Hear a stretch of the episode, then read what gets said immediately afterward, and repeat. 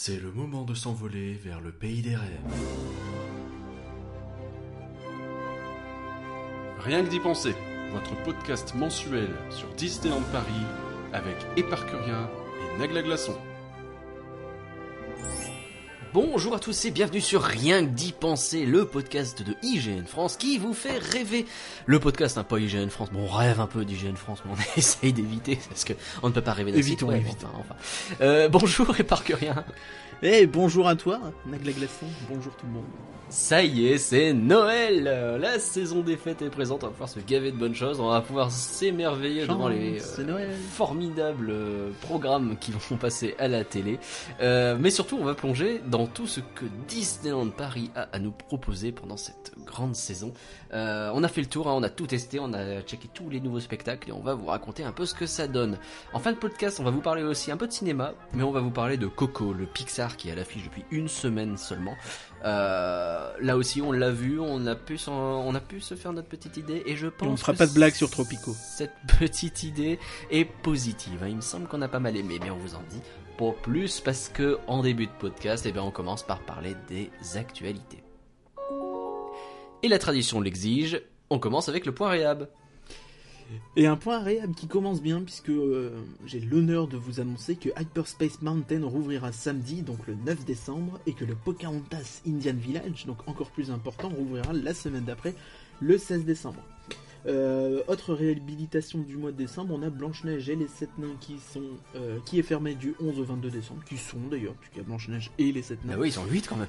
Et euh, on a donc Star Wars Path of the Jedi, le truc un peu nul dans le Discoveryland Theater, donc, euh, qui est fermé les 19 et 20 décembre, donc c'est pas une grosse perte en soi. Dans deux jours, ça va, on devrait s'en remettre. Ouais, donc à partir du 8 janvier, on a pas mal de fermetures, donc euh, pas mal d'attractions euh, en extérieur. On peut dire que c'est pour le froid, mais il fait déjà très froid, donc on ne sait pas. Au Euh, donc, euh, il y a euh, le Thunderbot Mesa. je-. Thunder Mesa Riverboat Landing, donc j'aurais dire dans le bon ordre. euh, Autopia et Studio Tram Tour, donc qui sont fermés du 8 janvier au 9, déce- 9 février. On va peut-être rappeler juste que Thunder Mesa Riverboat Landing, parce que c'est pas forcément clair, c'est les gros bateaux à aube qui tournent. Mais il y en a plus qu'un. Donc, Et qu'il y en a plus qu'un, voilà. le, le pays des contes de fées et Kazé Junior euh, faire un- sont, rouvriront le 31 mars, donc Le 30 un même. mois. Le 31, mais c'est inclus en fait. Mais Ah là, mais Donc- s'il y a une faute dans le fichier aussi, moi je te. Ah non, il n'y a pas une faute, c'est Tu juste mets le c'est 30 fermé mars. jusqu'au. Ah, jusqu'au 30 mars inclus. Donc ça réouvre le 31. Ouh là là, faut faire des mathématiques, c'est pas clair. Bref, donc ça rouvre le 31 mars, très bien. Donc ce qui est un mois de plus, euh, finalement la, donc la fermeture est un mois plus longue que prévu, ce qu'on avait annoncé notamment le mois dernier, où fait. ça devait rouvrir je crois le 1er mars dans ces eaux-là. On a Dumbo donc qui lui rouvrira le 16 mars. Euh, Frontierland Depot le. Mais non, le 17, premier- il réouvre. Oui, bon. Donc il rouvre le 17 mars. donc bon, on va essayer de garder les mêmes euh, trucs, sinon c'est le bazar. Et Et alors, Frontierland Depot qui est fermé jusqu'au 31 mars inclus. donc il devrait réouvrir le 1er avril. Jusque là, on est, on est d'accord. En ce qui concerne Phantom Manor, euh, tout ce qu'on sait, c'est qu'il n'y a pas de, tru- de date annoncée. Il est annoncé fermé jusque septembre, donc ça pourrait rouvrir avant, mais plus vraisemblablement après. Ah bah c'est la, 2018. c'est la grosse fermeture, c'est la grosse réhabilitation de Phantom Manor. C'est un peu la dernière euh, du plan de réenchantement d'une certaine façon. Donc euh, on savait que ça durerait un moment et ça se confirme. C'est un gros update euh, majeur qui se profile pour 2018, effectivement. C'est ça. Alors, il y a une histoire de flyer qui traîne avec des dates de réhabilitation. Qu'est-ce que c'est Qu'est-ce que c'est que ça? Qu'est-ce que c'est que ça? Oui, c'est ça. Bah, c'est très, très bizarre, très étrange. Donc plusieurs sites ont relayé des flyers avec des, euh, des dates de réhabilitation et des dates de réouverture à euh, Frontierland. Et il y a plusieurs choses intéressantes. On retient surtout euh, la réouverture de Phantom Manor qui est annoncée pour le 6 octobre. Donc la réouverture, hein, j'appuie bien dessus. Et euh, Donc ça déjà c'est intéressant en soi, euh, c'est rassurant pour ceux qui pouvaient croire que ça durerait bien plus longtemps après septembre. Et euh, on a aussi un point encore plus intéressant, c'est l'ouverture le 1er février des River Rogue Killbots. Je vais arriver à le prononcer ça bien un jour. Donc les Killbots, ce sont deux bateaux euh, un peu plus petits qui circulent, donc qui naviguent dans les eaux des Rivers of the Far West, donc comme les bateaux à Hob. Euh, c'est des bateaux trentaine, qui accueillent une trentaine de passagers environ, donc vraiment plus petits, euh, qui ont un circuit différent, qui ont donc c'est vraiment différent. Alors, je n'ai pas énormément de souvenirs de l'attraction en soi et je serais ravi de pouvoir euh, en y re- regoûter. Oui, pourquoi pas, pourquoi pas. hein, euh, tu as le droit de goûter le matériel, hein, on va pas t'en empêcher. Euh, non, ce qui est, bizarre, c'est que cette attraction, enfin bizarre, cette attraction est passée plus de temps dans l'histoire de Disneyland Paris, plus de temps fermée qu'ouverte finalement.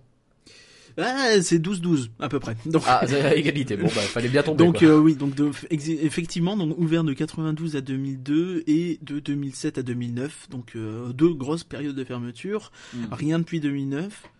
Euh, ouais, effectivement. Ouais. Euh, on peut noter que si elle rouvre, il manquera plus que les Indian Canoë, donc qui avaient été aussi ouverts, mais eux, il me semble quelques années seulement à partir de 92, où c'était vraiment des canoës, dans l'esprit canoë, où les gens devaient ramer. Oh, et bah, c'est crevant, avait ça, été les Français. fermé, semble-. Semble-t-il que c'était surtout parce que ça posait des problèmes euh, au niveau de la navigation. Il y avait finalement beaucoup de bateaux, hein, puisque deux bateaux à homme, les deux killboats plus les Indian Canoë, euh, un débit faible et euh, aussi des histoires apparemment de sauvetage, de, Ah bah oui, bah, de formation de sauvetage nécessaire pour les euh, castes qui sera un peu compliqué. D'accord. Bon. Euh, donc ce flyer c'est un peu bizarre quand même qu'il annonce ce genre de truc mais pourquoi pas hein, On sait pas trop euh, s'il faut se baser dessus ou quoi, mais euh, en tout cas c'est intéressant. Euh, c'est pas la première fois qu'il y a des rumeurs sur le retour des killbots, mais pourquoi pas. Alors puisqu'on est sur les rumeurs, il est temps de parler du gros dossier, il est temps de parler de Tron. Alors Tron, c'est un peu la rumeur étrange qui sort de nulle part. Donc euh, c'est euh, le site Loopings, un site néerlandais. Donc déjà ils sont néerlandais, ils ont pas de chance. Euh, qui relaie- complètement gratuit ça. S'ils ont de la chance dans Efteling. Bah Euh, oui, qui Efteling, relaie cool. donc euh, qui a eu des discussions, qui aurait eu des discussions entre Disneyland Paris. Euh, du moins entre Disney et Vekoma, donc le constructeur néerlandais qui a déjà construit chez nous euh, notamment euh, Space Mountain, Rock'n'Roller Coaster et si on va un peu ailleurs le Goudurix, hein, le fameux. Ah, Mon dieu, oula. Oui, bon, restons sur, restons sur Space Mountain, c'est bien déjà. Donc, ce serait pour dupliquer Tron Light Cycle Power Run, donc les, euh, le- la fameuse attraction euh, phare du Tomorrowland de Shanghai. Donc, Alors, pour rappeler, t'es sur une moto, t'es un petit peu allongé, du coup penché sur ta moto, et bah c'est un show euh, à la trône, donc euh, c'est pour le coup plutôt joli si vous regardez sur YouTube un peu ce que ça donne. Euh, on est dans le film, quoi, donc c'est plutôt chouette. c'est vraiment une montagne russe en fait, mais en forme de moto. quoi. C'est ce qu'il Ouais. faut se dire. En termes de, de sensations, c'est plutôt familial, quoi, gentillet. Euh, bref. Donc, ils ont aussi annoncé, Disney a annoncé donc là officiellement que euh, ça ouvrirait euh, au Magic Kingdom de Floride également là-bas à Tomorrowland, donc à côté de leur Space Mountain, ce qui fait deux gros coasters finalement l'un à côté de l'autre euh, en Floride. Et donc certains donc ça arriverait potentiellement chez nous, donc ça reste à voir, hein, ça ne reste qu'une rumeur. Euh, certains disent que ça pourrait euh, venir sous la forme d'une autre licence, donc notamment entendu parler de Captain America et de sa moto, donc euh, à voir, pourquoi pas en soi, hein, mais moi ce qui m'étonne en fait c'est qu'on parle de dupliquer un circuit, et euh, pourquoi il dupliquerait un circuit si c'était pour faire une attraction différente avec un thème différent? Pourquoi aller s'embêter à finalement reprendre le circuit tel qu'il a été pensé pour Tron au lieu d'en imaginer un euh, vraiment adapté à Captain America? Ce serait de la réduction de budget, mais dans ce cas-là, enfin c'est très étrange, ça Ouais, non, ressemble pas à ce que pas Disney en parce normal. que bah oui, autant créer un circuit sur lequel tu peux mettre tes trucs Captain America et ça colle parce que sinon euh, t'es obligé de reprendre des props de la même taille etc. Bah, c'est le bazar. Bah. C'est ça, surtout que Disney a tendance à bien saouler les constructeurs pour avoir des trucs euh, bien personnalisés. Donc pourquoi eux, de leur côté, ils feraient un, un dupliqué Tron pour faire du Captain America qui n'a pas du tout euh, les mêmes besoins en termes de thématisation? Ce serait différent, ça rien à voir finalement. C'est étrange. Non, c'est bizarre. C'est bizarre. Bah alors du coup, qu'est-ce qu'il faut en penser de cette rumeur? Bah, c'est assez difficile à dire selon moi. Euh, le site Loopings n'a pas non plus un historique de site euh, fiable à 100%, quoi. Bon, On espère Et, qu'ils ne euh, nous écoutent pas.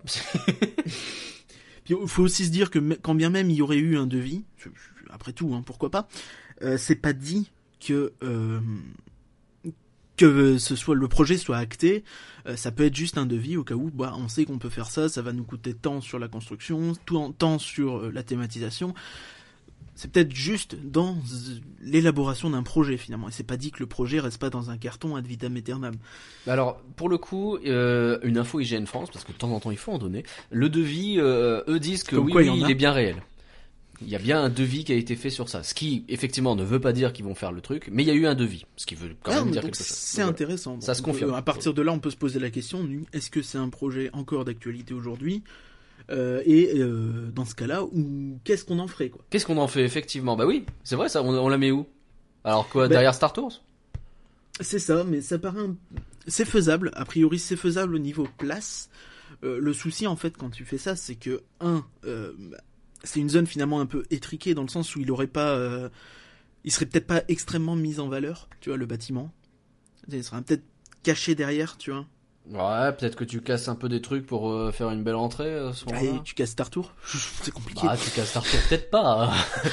tu casses, euh, je sais pas. Non, euh, oui, non, effectivement, ça semble compliqué de mettre en valeur. Après, il y a une place là-bas, donc à un moment donné, s'ils veulent mettre quelque chose là-bas, il va bien falloir que soit c'est planqué, Ouais, mais si tu mets quelque chose, tu vois, dans l'esprit, genre, admettons qu'il prolonge Star Wars en faisant un truc là-bas, ne serait-ce qu'un restaurant ou même, je sais pas, peut-être une des attractions du Star Wars Land floridien, pourquoi pas, tu vois, finalement.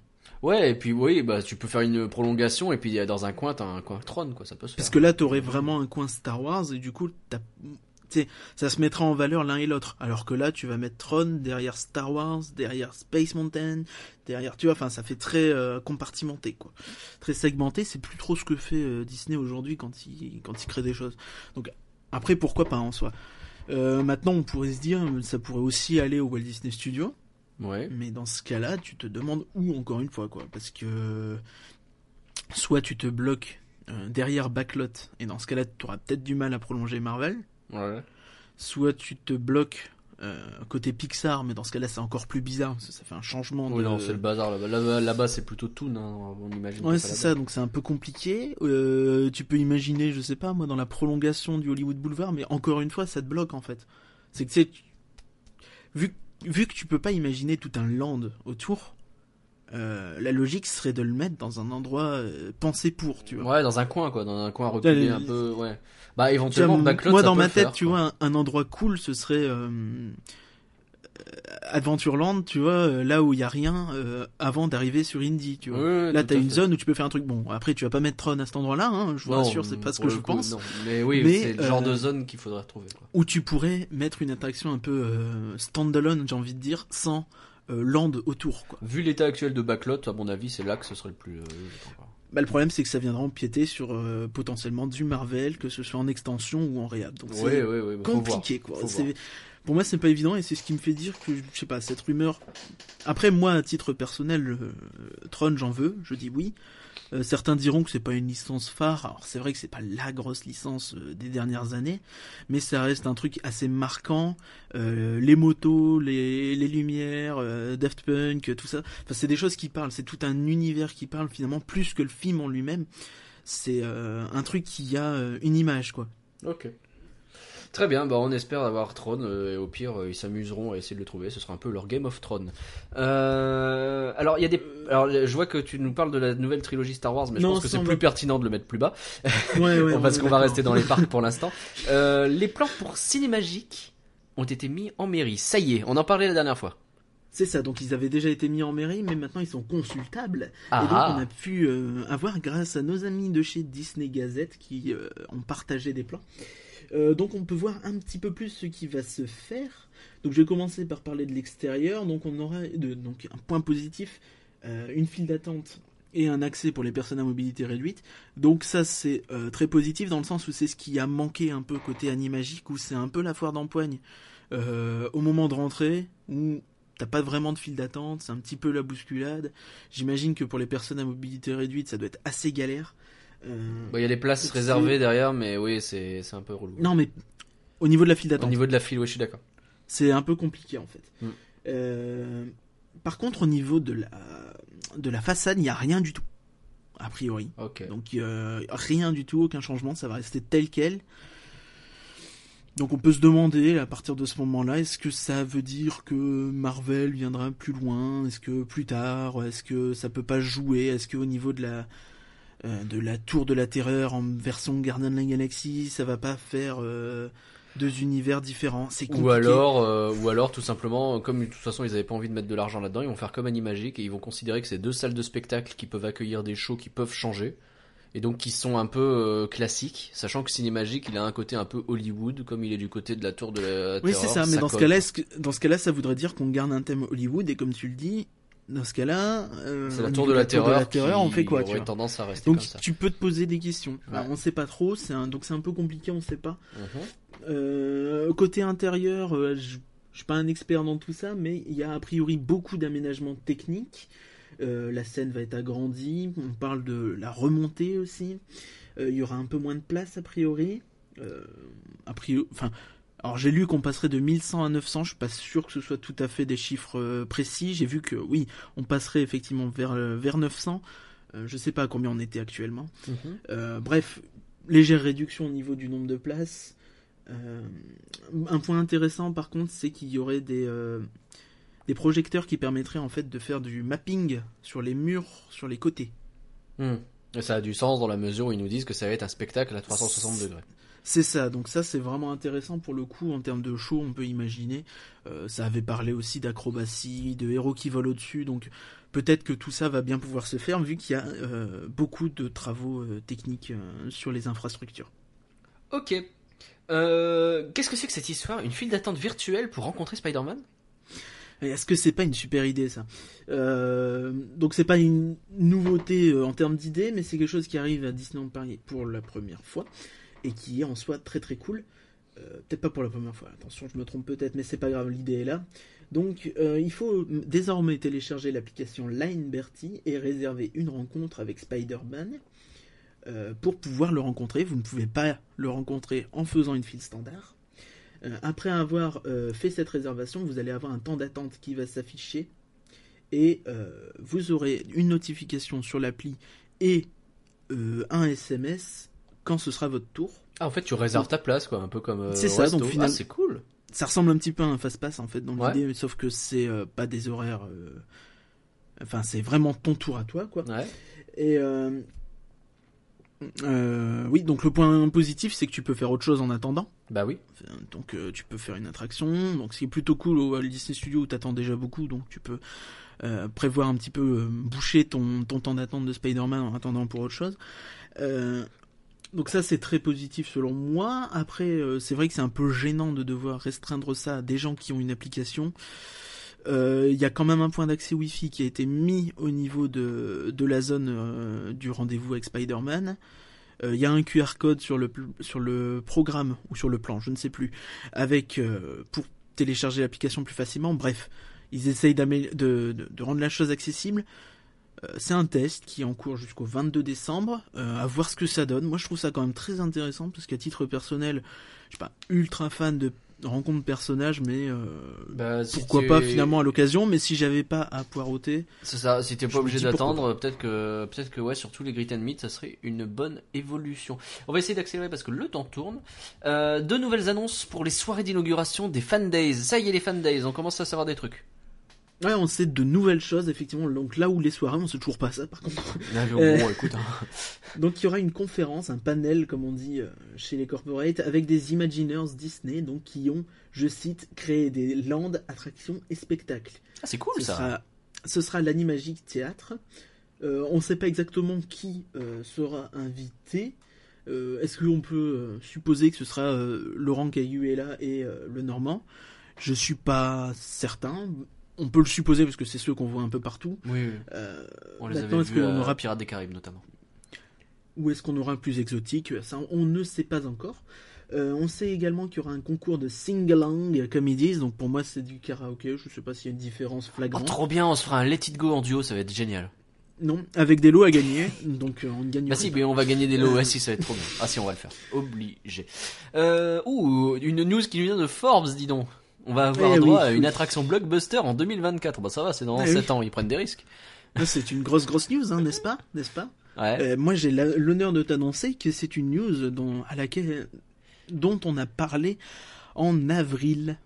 Eh oui, parce Ah que ouais, ouais, bah c'était à l'Assemblée Générale des Actionnaires. Alors j'en parle vite fait ici parce que ça a fait un peu parler sur Twitter et compagnie. Les gens sont un peu appris la nouvelle comme si c'était nouveau.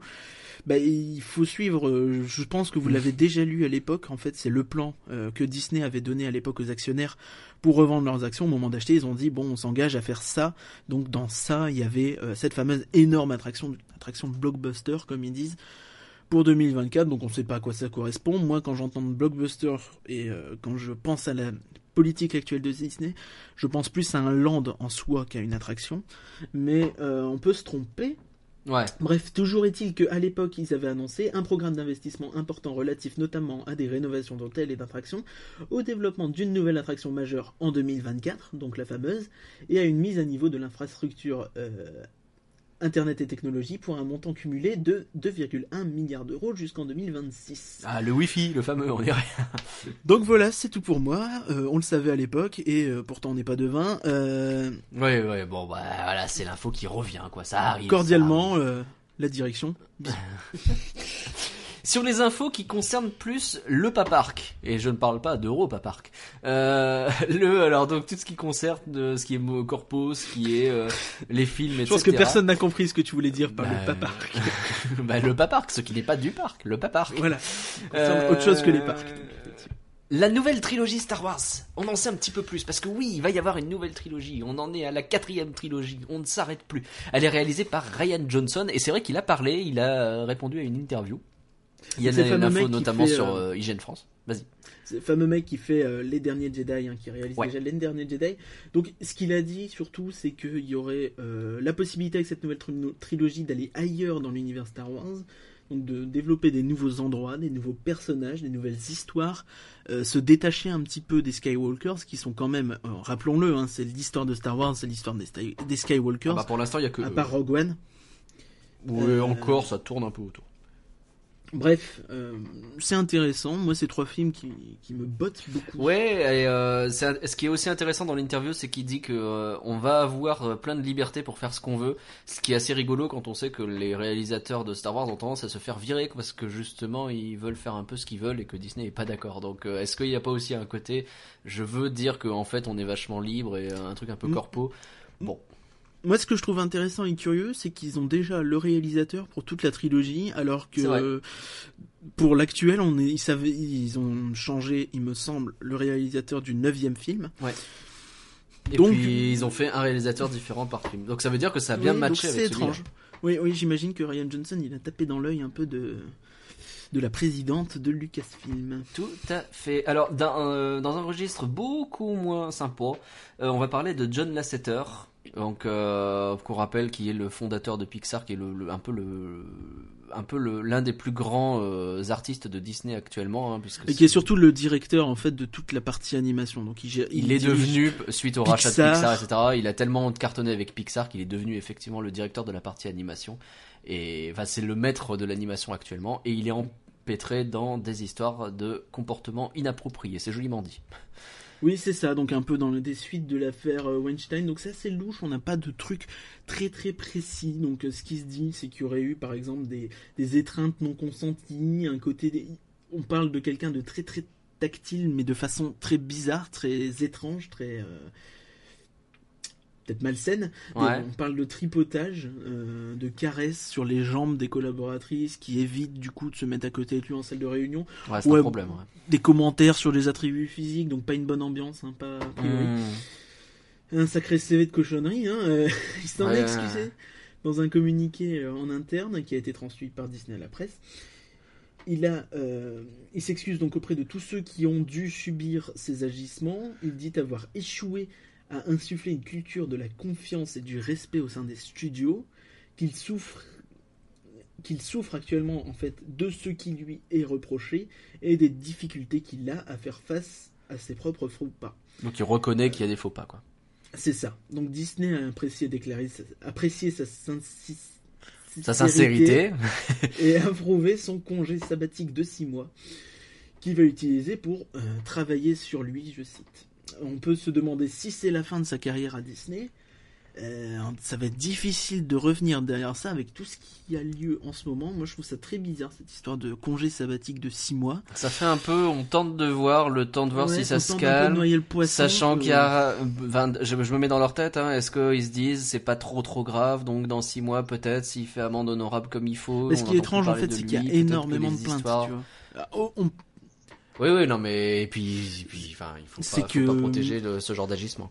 parler d'histoire aussi de, de faits, un spectacle, donc des faits, donc des, des, des, des jeunes filles donc qui auraient dû, euh, qui l'auraient étreint pendant très très longtemps, de façon très très étrange. Ouais, non, c'est un problème, hein, a- qui, on lui a, on avait demandé à ce que quelqu'un le suive pour voir euh, s'il n'y avait pas de problème. Donc ouais, non, c'est étrange. Euh, J'espère que Disney est pas en train de trop vouloir euh, noyer le poisson et sauver son, son Bah, directeur. La période là, c'est plutôt on vire dès qu'il y a quelqu'un qui euh, part en vrille, quoi. Donc euh, pour l'instant, il. Ah mais là c'est compliqué mais- quoi, Enfin, c'est Disney quoi, donc c'est en termes d'image ça paraît très très tendu. Ah bah là, l'image elle est morte de toute façon. J'espère pour eux qu'ils vont pas tirer sur la corde. Ok. Euh, Puisqu'on est, alors cette info-là, elle date du jour même où on est en train d'en parler, même si on en a déjà, on est en train d'enregistrer, on en a déjà parlé pendant le précédent podcast. Euh, le rachat de la 20th Century Fox par Disney. La Fox, La ça y est. 21st Century Fox d'ailleurs. Oui, oui, Euh, donc toute la partie production ciné-télé sont concernées. Donc a priori pas les parties news et sport, sauf les sports régionaux, bon, ni les chaînes. Donc Disney a déjà ESPN et ABC pour tout ce qui est chaîne, euh, notamment sportive et news. Donc c'est pas très étonnant. Euh, Il y aurait aussi les parts de Fox dans Sky et dans Hulu. Tous les studios euh, de films et de, de production de films et de et de programmes télé seraient également concernés. Donc, Alors, tout ça, tout ce qui de- intéresse Disney. On parle d'un montant quand même assez astronomique de 60 milliards de dollars. Donc ça, c'est tout, c'est évalué. Donc on ne sait pas si ce sera la somme euh, que va payer Disney finalement. Euh, Il y avait Comcast qui était aussi sur le coup, mais a priori. euh, pendant un mois où ça s'est, euh, on a eu un peu des rumeurs qui allaient dans tous les sens. Aujourd'hui, ça semble vraiment s'être euh, cristallisé autour de Disney, donc et l'annonce serait faite, pourrait être faite dès la semaine prochaine. Donc on en parlera peut-être pendant le podcast de Star Wars, puisque bah, ce sera l'occasion d'y revenir rapidement, puisque ce sera un peu hors sujet, mais on pourra tenir les gens au courant de cette façon. On essaiera d'en parler en tout cas plus tard parce que ça s'annonce très très intéressant. La Fox Ouais. c'est quand même un gros morceau. Ah oui, oui, bah Avatar notamment, on avait fait la liste déjà un peu de toutes les licences qu'il y a, mais il y a un paquet de monde. Je pense qu'il y a encore à dire. ouais. Et alors, euh, parce que Bob Iger, il achète un peu tout, mais quand il va partir, lui, qui est-ce qui va le remplacer? C'est en juillet 2019 qu'il part, c'est ça? C'est ça, donc a priori son mandat s'arrête en juillet 2019. Euh, donc on a eu les départs de Girasulu et de Tom Staggs qui étaient ses, prétendants à l'époque à sa succession, euh, qui n'ont pas forcément plu notamment au conseil administratif. On pensait beaucoup euh, que Lasseter euh, prendrait la relève. Bon, Ah aujourd'hui ça coup, paraît bon, compliqué. Mort Ouais, ouais, bah ouais. ça paraît très tendu. Euh, de son côté, il y a aussi quelqu'un qui a un très très bon résultat et qui est plutôt positif, puisqu'en ce moment, la Walt Disney Company se porte pas extrêmement bien. Enfin, ils se font encore des bénéfices, mais il y a pas mal de divisions qui sont plutôt à la baisse, hein, notamment tout ce qui est ESPN, euh, Mm. ABC, tout ça. Et euh, celui qui se porte très bien, par contre, c'est Monsieur Bob Chapek, donc le fameux Bob pour remplacer Bob Iger, donc il va prendre sa casquette, hein, si je Eh. peux me permettre cette blague très amusante, euh, qui est donc le président de la division Parks and Resorts, donc qui nous intéresse tout particulièrement, Et et qui a un très bon bilan euh, récemment, donc comme je disais, avec notamment les plus de 11 millions de visiteurs pour Shanghai Disney Resort sur la première année, ce qui dépasse les objectifs et qui aurait déjà dégagé du profit euh, de ce resort, ce qu'on ne peut pas dire autant. euh, Oui, on n'en est pas là. Euro Alors, Disney. Clairement, pour euh, bref, le monsieur, donc, il est plutôt bien en vue en ce moment. Semblerait que ce soit le nouveau favori parmi les prétendants. On avait parlé aussi à l'époque de mettre le, les chefs de, les présidents de Marvel et de Lucasfilm, donc la présidente de Lucasfilm, que pourrait aussi se jouer avec eux. À voir, à voir, mais euh, là pour l'instant les investisseurs parient vraiment sur euh, Bob Chapek. Et c'est normal parce que c'est eux, c'est lui qui rapporte du pognon. Euh, merci Éparcurien pour ces news. Il y en avait beaucoup cette semaine. On a pris beaucoup de temps pour faire les news et Maintenant, on va revenir à quelque chose de beaucoup plus terre à terre, de beaucoup plus dans l'esprit de décembre, dans l'esprit de Noël, et on va chanter C'est Noël.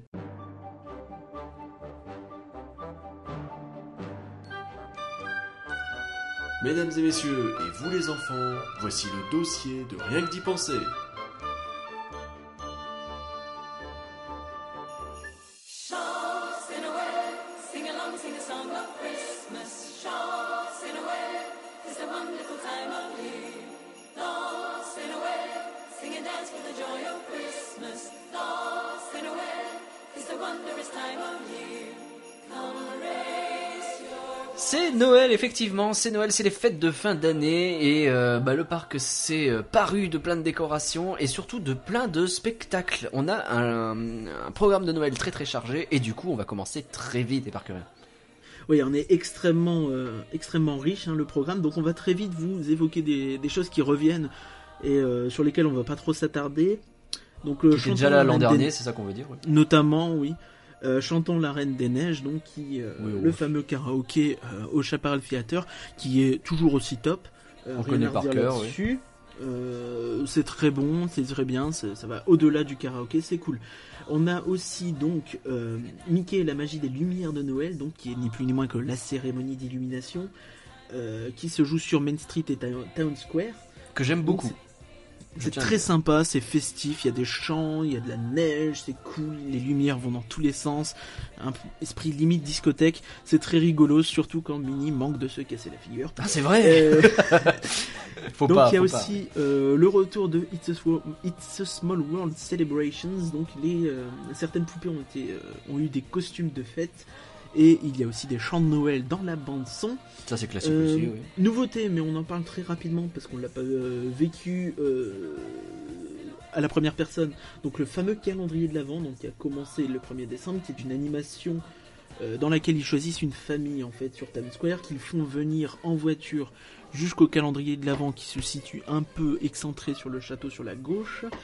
Euh, donc la famille arrive en voiture, elle bouscule tout le monde qui attend devant le calendrier parce qu'il y a un truc marqué là, donc Tut, tut. ça fait un peu le bazar. Et donc euh, le un cadeau est décerné à l'enfant de la famille, puisqu'il faut forcément qu'il y ait un enfant, par euh, la mère euh, de Main Street, de Disneyland, c'est pas très clair, ça parle de royaume, mais c'est une mère, ouais, c'est très étrange. Petit spectacle un peu fait à la va-vite et sans, sans réflexion. Euh, La mère M-A-I-R-e, hein, la mère. La euh, mère, oui, voilà, voilà. donc le Mayor, donc euh, C'est pas la mère. en anglais. euh, Autant mère. Et, et donc son assistant, et donc le- l'enfant tourne donc une espèce de manivelle, ça fait ouvrir le calendrier quand ça marche, sinon c'est la mère qui tire la... Ah oui, on en est là. Ah c'est oui, bon. effectivement très très à l'arrache, dis donc. Voilà, et euh, donc il y a un petit cadeau, donc souvent c'est un goodies, euh, un, un repas, un, un petit truc de Noël, donc un peu cool. Donc ce qui me fait un peu rigoler, c'est qu'il y avait des rumeurs qui disaient que des projets d'investissement de Disneyland Paris pourraient peut-être être dévoilés via ce calendrier de l'avant. Bon, Ah ça non. me fait rire très fort. Bah non, sérieux, non, soyons sans sérieux. doute pas. Bah non. Je les imagine mal dire Et voilà, tu as gagné Tu as gagné Tron Reviens dans 4 ans Bah non, bah non, Soyons sérieux. Euh, de ce que j'ai vu, par contre, ils gagnent même pas le genre. euh, ils font gagner des trucs à manger, un petit gâteau. Ça a l'air très très joli et très sympa en plus. Mais ils lui donnent pas. Ils lui donnent un bon pour Il aller donne un ticket, c'est logique. En même temps, tu vas pas te promener genre avec, je sais pas, le burger de Noël, tu vois, j'en sais rien. Bah je sais pas, tu le mets dans un petit truc, tu le trimbales, tu vois, il vient et puis il y a un chef, il vient, il découvre le truc, et c'est vachement classe, tu vois, un truc un peu plus, un ticket quoi. Non, mais un ticket doré un peu classe. Oui bon, c'est un beau ticket, pardon. c'est pas un Navigo, ça que tu veux dire, très bien. Bon. Ouais, Voilà, ouais, on devait aller vite, donc. euh, Bon, on l'a pas vu ce truc-là, on l'a pas vu parce que bah on y est en novembre, donc pas de bol. Mais Tu vois, dit que ça a pas l'air foufou, mais bon, Ça ça, pas peut l'air vous amuser. ça peut. Puis on ça- sait jamais, peut-être qu'ils vont nous annoncer, je sais pas, Mais c'est pas genre le, le... Indiana Jones Adventure. c'est pas genre ce dessert-là, il est disponible pour tout le monde et le gosse il l'a gratuitement? Si, c'est ça. Ah oui d'accord, donc c'est bien. Oui, donc, euh, Et derrière, donc, t'as le maire qui fait un peu la pub du produit, qui fait, vous pouvez le retrouver un peu partout dans le parc. euh, ouais. ah, Donc c'est vraiment très très très limite en termes d'animation. euh, je sais pas pourquoi c'est là. C'est Bah, N'empêche l'idée d'avoir chaque jour un truc un peu spécifique qui est vendu dans le parc, c'est cool. non, je pense pas que ce soit un- indépendant chaque jour en fait. C'est juste un produit de Noël. Je peux me tromper. Euh, à voir de toute façon. Bah, je les avais pas vus ailleurs, les trucs, mais bon, bon, bref. Bref, donc ça, c'est pour le calendrier de l'Avent. Il y a la parade aussi qui revient. C'est ça, donc une parade euh, un peu revisitée avec une nouvelle musique, que ma foi fort sympathique. Moi, c'est les pa- musique de parade Disney, pas grand chose à dire dessus. Euh, Très classique. quelques oui. chars ont changé. Il faut quand même rappeler qu'on peut appeler ça une parade, même si c'est pas, même si on a tendance à appeler les trucs saisonniers des cavalcades, parce que elle est assez longue quand même. Ouais. Euh, donc point positif, elle défile deux fois par jour, en plus de la Stars on Parade. Là, il y a 6 ou Donc- 7 chars, je crois, quoi. Ça déconne pas. Ouais, ouais, elle est assez longue. C'est pas des énormes chars non plus, Ils mais sont un euh, peu en carton. J'ai un peu de mal avec les chars, je suis désolé. J'ai l'impression de voir du carton bouger. Voilà. j'ai- Bah, il y en a des mieux que d'autres en fait. Ouais. Tu sens que ça a été fait un peu à l'arrache, qu'il y en a certains qui viennent de Tokyo qui ont été refaits. Bon, c'est un peu. euh. Moi j'aime bien quand même. Mais non, c'est cool, vraiment. Enfin, c'est une belle parade. une elle très vient belle en animation. Plus d'une autre parade. euh, Il y a une musique sympa, les, les danses, les machins, tout, tout marche très bien. Donc, euh, je veux vraiment pas dire du mal de cette parade. Après, c'est pas le truc qui décroche la mâchoire non plus, on va pas se Non. mentir. C'est pas, en termes d'ambition, on n'est c'est pas la Stars on Parade. Mais c'est mieux qu'une cavalcade, euh, je veux dire. C'est mieux que les tricycles, tu vois. Mais c'est ça, il faut. Non, mais les tricycles, c'est pas une cavalcade. Il faut penser ça à une cavalcade plus plus, en fait. Plus qu'une parade, entre guillemets. Ok. Et si on rentrait sur les vraies nouveautés? C'est ça, donc les vraies nouveautés. euh, on attaque par le très lourd tout de suite ou? Alors, je te suggère de faire ça par parc. On va rester, puisque pour l'instant on est pas mal sur le parc principal. on commence par le parc Disneyland. On va, on va rester sur le parc Disneyland, effectivement, puisque effectivement le parc studio prend une nouvelle dimension cette année sur Noël. Ils accueillent Noël. Euh, mais pour l'instant, qu'est-ce qu'il y a d'autre au parc Disneyland? Il y a des nouveaux trucs. Dis-moi, fais-moi rêver. Moi, je vais parler de un Noël fantastique. Je sais que c'est pas ton, ton spectacle préféré. C'est pas le mien non plus, on va pas se mentir. Mais c'est, à mon sens, un show très très chouette. Il est sympa. euh, qui a lieu sur euh, au théâtre du château, donc euh, un endroit plutôt sympathique. Euh, il y a plus ou moins les mêmes décorations, hein, si je ne m'abuse, qui ont été gardées. Il y a peut-être des ajouts. Et il y a des choses qui sont utilisées dans le il y a le décor. gros sapin, par il me exemple, semble ne l'était pas auparavant. Oui, oui. À mon avis, il n'était pas là toute l'année. Hein, je me il y a le euh, espèce de château là qui tourne Ouais. et qui euh, c'est assez difficile à expliquer comme ça sans image mais il y a le, un- le le décor tourne en fait et des personnages rentrent par là il me semble que c'était pas très utilisé voire pas du tout dans euh, les deux shows des 25 ans C'était vite fait Et, utilisé, ouais. C'était pour les entrées, etc. Là, Stitch, il passe Ouais. son temps dedans, quoi. Ouais donc c'est assez cool Euh, la mise en scène est assez dynamique ça bouge tout le temps les chansons s'enchaînent bien Euh, après c'est pas non plus ultra ambitieux il y a peut-être 6 ou 7 personnages et autant de danseurs Bah, j'ai trouvé Euh, qu'effectivement le show il était un peu cheap à ce niveau-là, mais euh, tu vois après coup Ah, tu dis trouve tu dis que je l'aime pas beaucoup. En vrai si j'ai bien aimé quand même. C'est juste que c'est le petit spectacle sympa, voilà. Il me... Parce que à mon sens, il y a quand même une mise en scène intéressante? Ouais, Donc, le, ouais. le- le délire, c'est de faire découvrir Noël et les fêtes de fin d'année à Stitch, qui va évidemment tout mal interpréter, revoir à sa sauce. Donc on a un côté reprise un peu rock, un peu euh, des références évidemment à Elvis comme toujours avec Stitch, avec le surf, tout ça. Donc c'est à mon sens très cool et euh, c'est vraiment un show que je trouve agréable et, et très très chouette pour Non, il cet est chouette, allez le voir, oui. allez Après c'est pas extrêmement ambitieux, on est d'accord, mais c'est un bon show.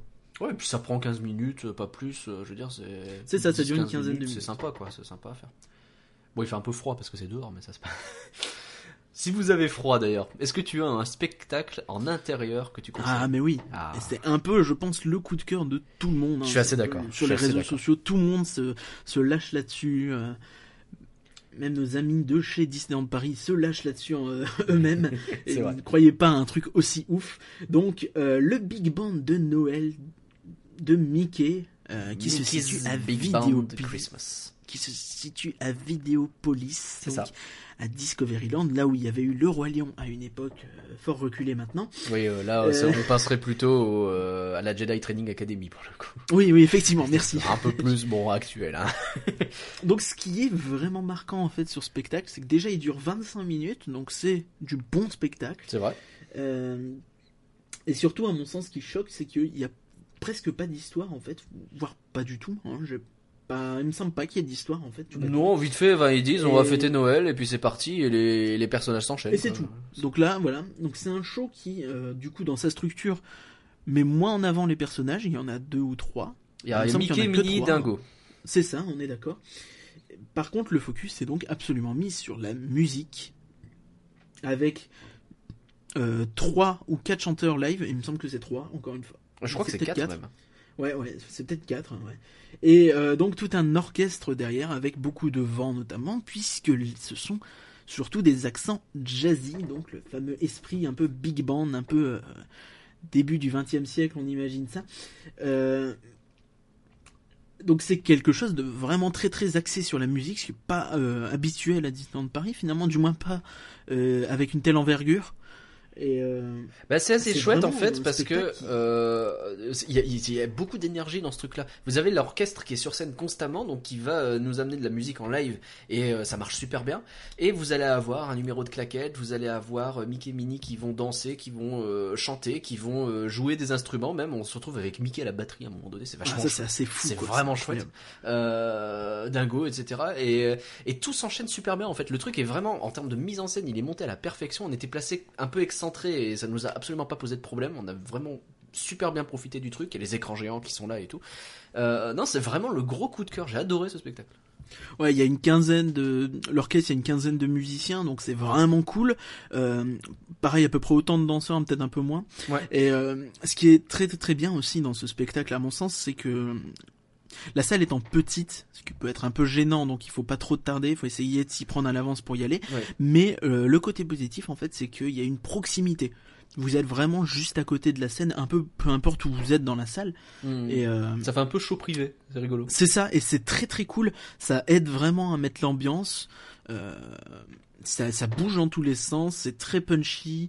Et ouais, il y a un côté presque adulte où j'ai envie de dire, les enfants risquent peut-être pas de s'ennuyer, mais ça va pas les captiver.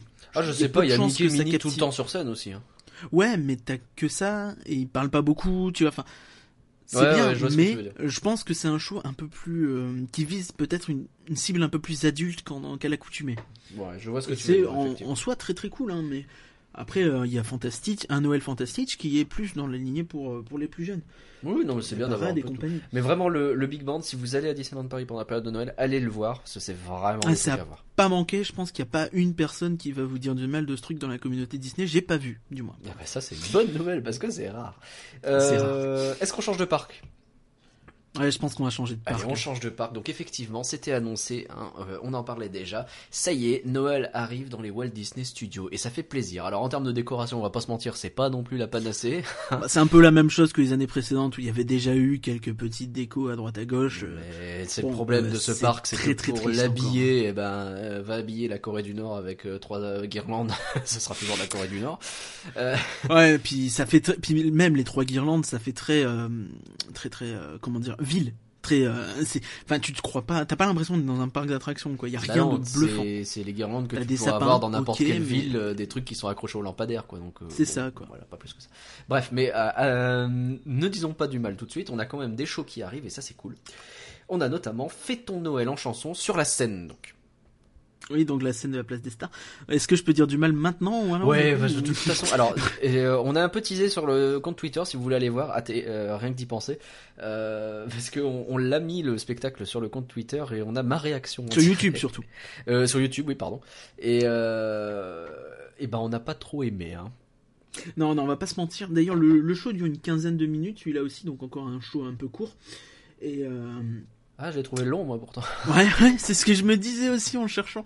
Je suis ah, vous êtes sûr hein, ouais, ouais, ouais, ouais. j'ai- vérifié. Oui, oui, ça dure bien une quinzaine de minutes. Euh, donc la particularité, c'est que c'est un show centré sur les nouvelles technologies, donc qui profite à fond de l'écran derrière la scène, notamment euh, avant le spectacle. En fait, ils annoncent les temps d'attente via des pseudo conversations SMS, en fait. euh, Oui. Des Oui, fausses c'est vrai, j'avais conversations oublié SMS. ça. J'avais oublié. Donc Oui. ça, pour moi, ça insuffle tout le ton du spectacle en fait qu'on Ouais. va avoir après.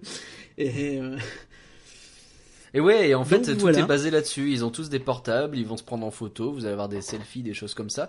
Et l'idée, c'est que euh, le, le spectacle, vous allez avoir, en fait, vous avez une liste d'applications qui apparaissent euh, sur le grand écran.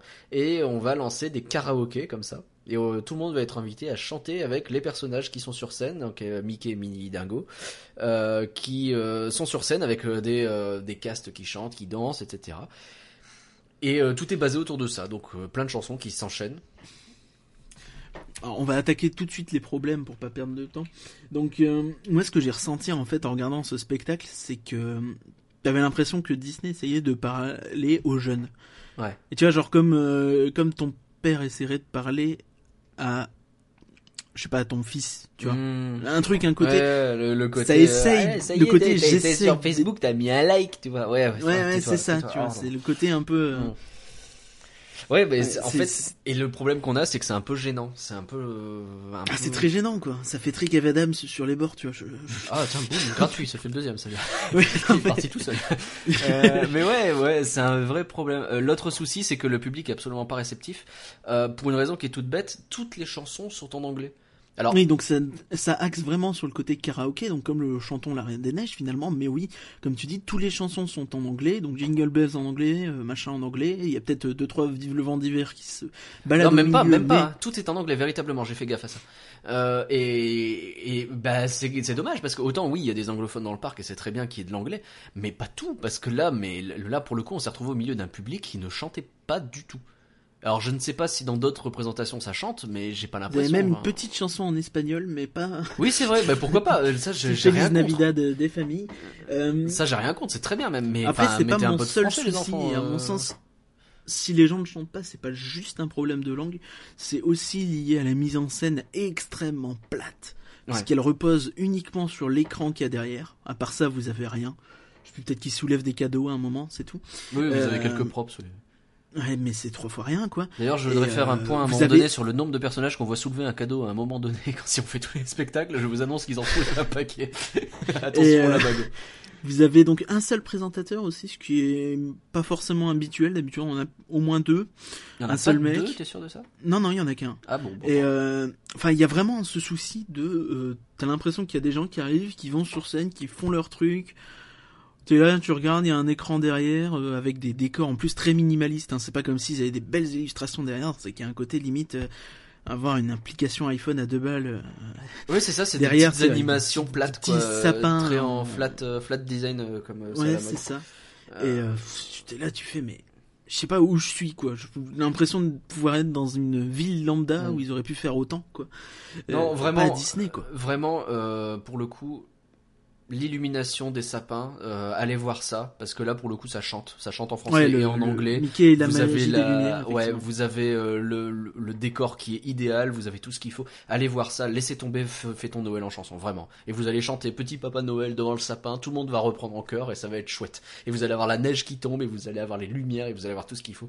Allez pas voir euh, Fais ton Noël en chanson, vraiment. Et pourtant, il y a moins de performers, je pense, dans l'illumination. Comme quoi, tout n'est pas une question bah oui, de, non, c'est quantité pas, une hein. question de, non, c'est une question de cadre et puis une question de, mise en scène mise et en d'énergie, quoi. C'est ça, tout simplement. Bon, on arrête là sur ça, on va pas non plus tirer sur l'ambulance. Le gros truc qui est mis en avant pendant cette saison de Noël, c'est l'incroyable Noël de Dingo. Là, on parle, on passe aux choses sérieuses.